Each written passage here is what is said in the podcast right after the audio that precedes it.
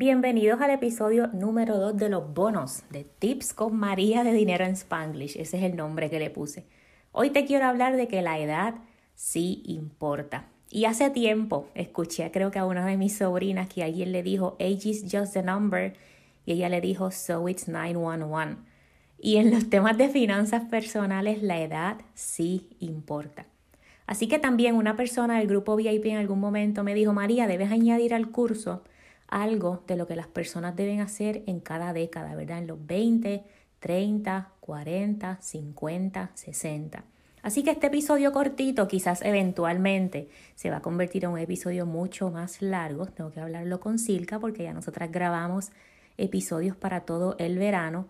Pero hoy quiero darte mi perspectiva y mi opinión de lo que debes hacer de acuerdo a tu década y relacionado a tus finanzas personales. A cualquier década, a cualquier edad, es importante la educación financiera. Y es que nosotros vamos en una transición. De la misma manera que vemos en nuestro cuerpo una transición cada década, también ocurre con las finanzas personales. A las personas que están en los 20, no te duermas en las pajas. Yo sé que este es el momento en el que comienzas a estudiar, comienzas a trabajar, te ves con unos cuantos pesitos y los quieres gastar en lo que te gusta y eso es importante. Pero acuérdate que vas haciendo la transición en el que hay un adulto o varios adultos en tu vida tomando casi todas las decisiones, sino todas las decisiones por ti. Entonces vamos, estás en los 20, definitivamente educación financiera y esto aplica again a todas las décadas.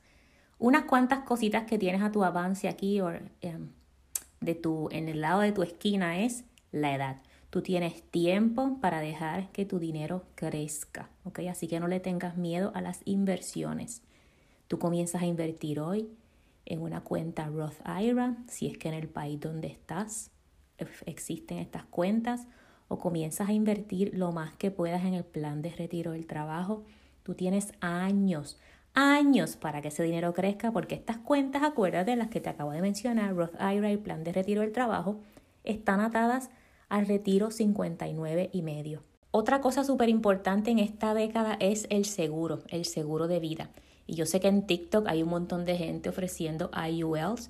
Yo nunca te voy a recomendar IULs en ninguna etapa ni en ninguna década de tu vida, porque estos productos son bien costosos y a lo mejor para algunas personas, depende de su patrimonio neto o net worth, les conviene, pero para ti y para mí, estamos trabajando fuertemente con nuestras finanzas y queremos controlar nuestras inversiones y nuestras decisiones financieras, ¿qué vas a hacer? Buscarte una póliza de seguro a término ¿Por qué término? Por el término que tú pienses que te va a tardar en lograr independencia financiera.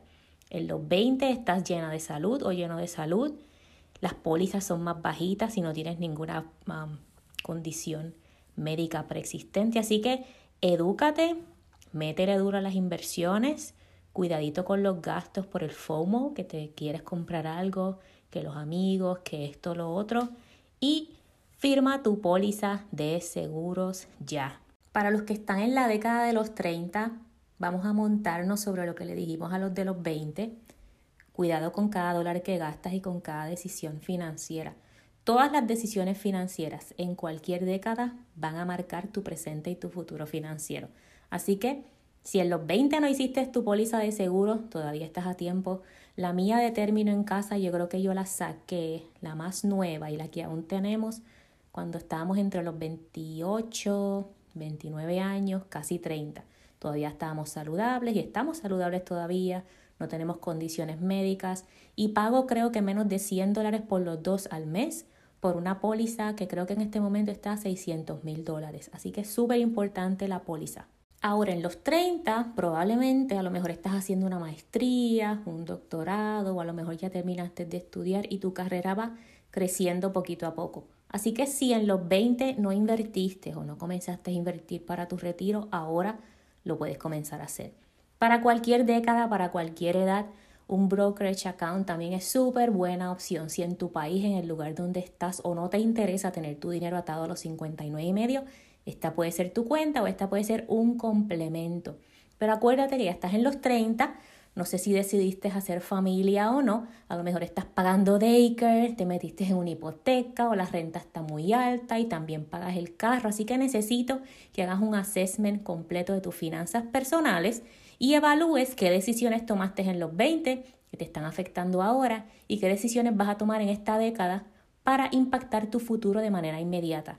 Hay gente retirándose a los 30, a los 40 años porque decidieron decirle que sí a la independencia financiera, así que tú estás a tiempo. A mi década de los 40 llegaste al cuarto piso, a lo mejor tomaste muchas buenas decisiones en los 20, en los 30 y estás en las papas a punto de retirarte, a lo mejor estás como yo, abriste los ojos y te diste cuenta que puedes hacer algo diferente, habías tomado unas decisiones buenas y otras malas antes, pero hoy quieres rectificar. ¿Qué vas a hacer? Este es el momento que para mí fue uh, el abreojo, me quedé ahí en blanco, este fue el momento abreojo para mí. Tienes 40, ya llevas trabajando probablemente 10, 15 años o más. ¿Cuántos años más te faltan para trabajar? Necesito otra vez, como le dije a los muchachos en los 20, en los 30, que hagas un assessment de tus finanzas personales, calcula tu patrimonio neto, activos menos pasivos o esas deudas es igual a tu patrimonio neto. Y vas a establecer qué es lo que quieres hacer con tu dinero going forward. Ya tú estás una persona entre comillas, madura y vas a poder tomar mejores decisiones con tus finanzas porque ya aprendiste de los errores en los 20 y en los 30 también. Haz un assessment de tus inversiones.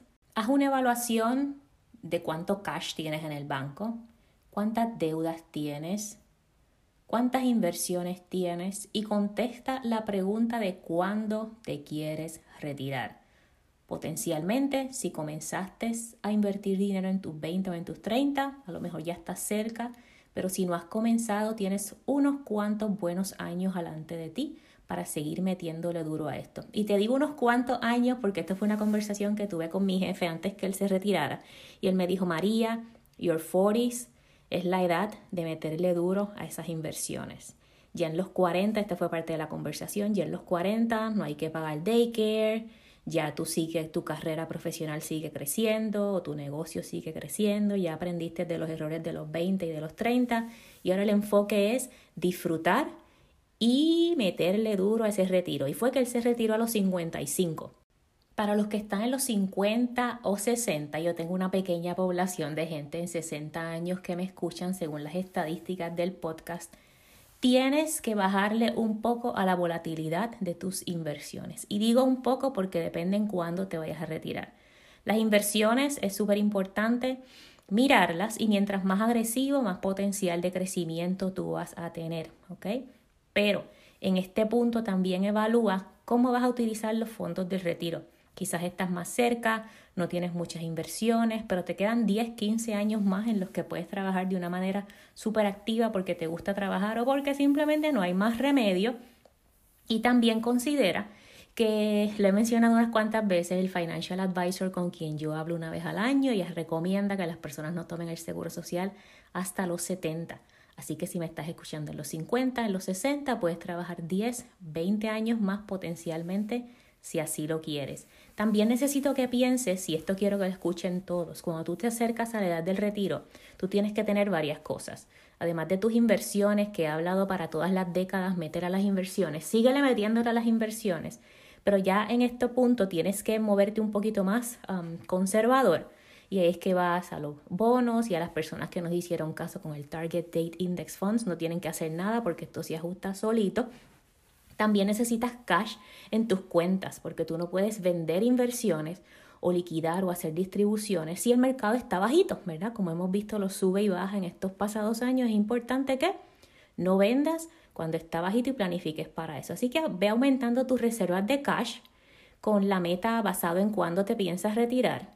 También necesito que salgas de deudas, porque imagínate que tú saques dinero de tus inversiones o uses el dinero eventualmente del seguro social para pagar deudas. No, no se vale. Obviamente siempre vamos a querer un auto reliable, así que si te hace falta un auto, pues vas y lo financias, lo compras cash, depende de tu situación.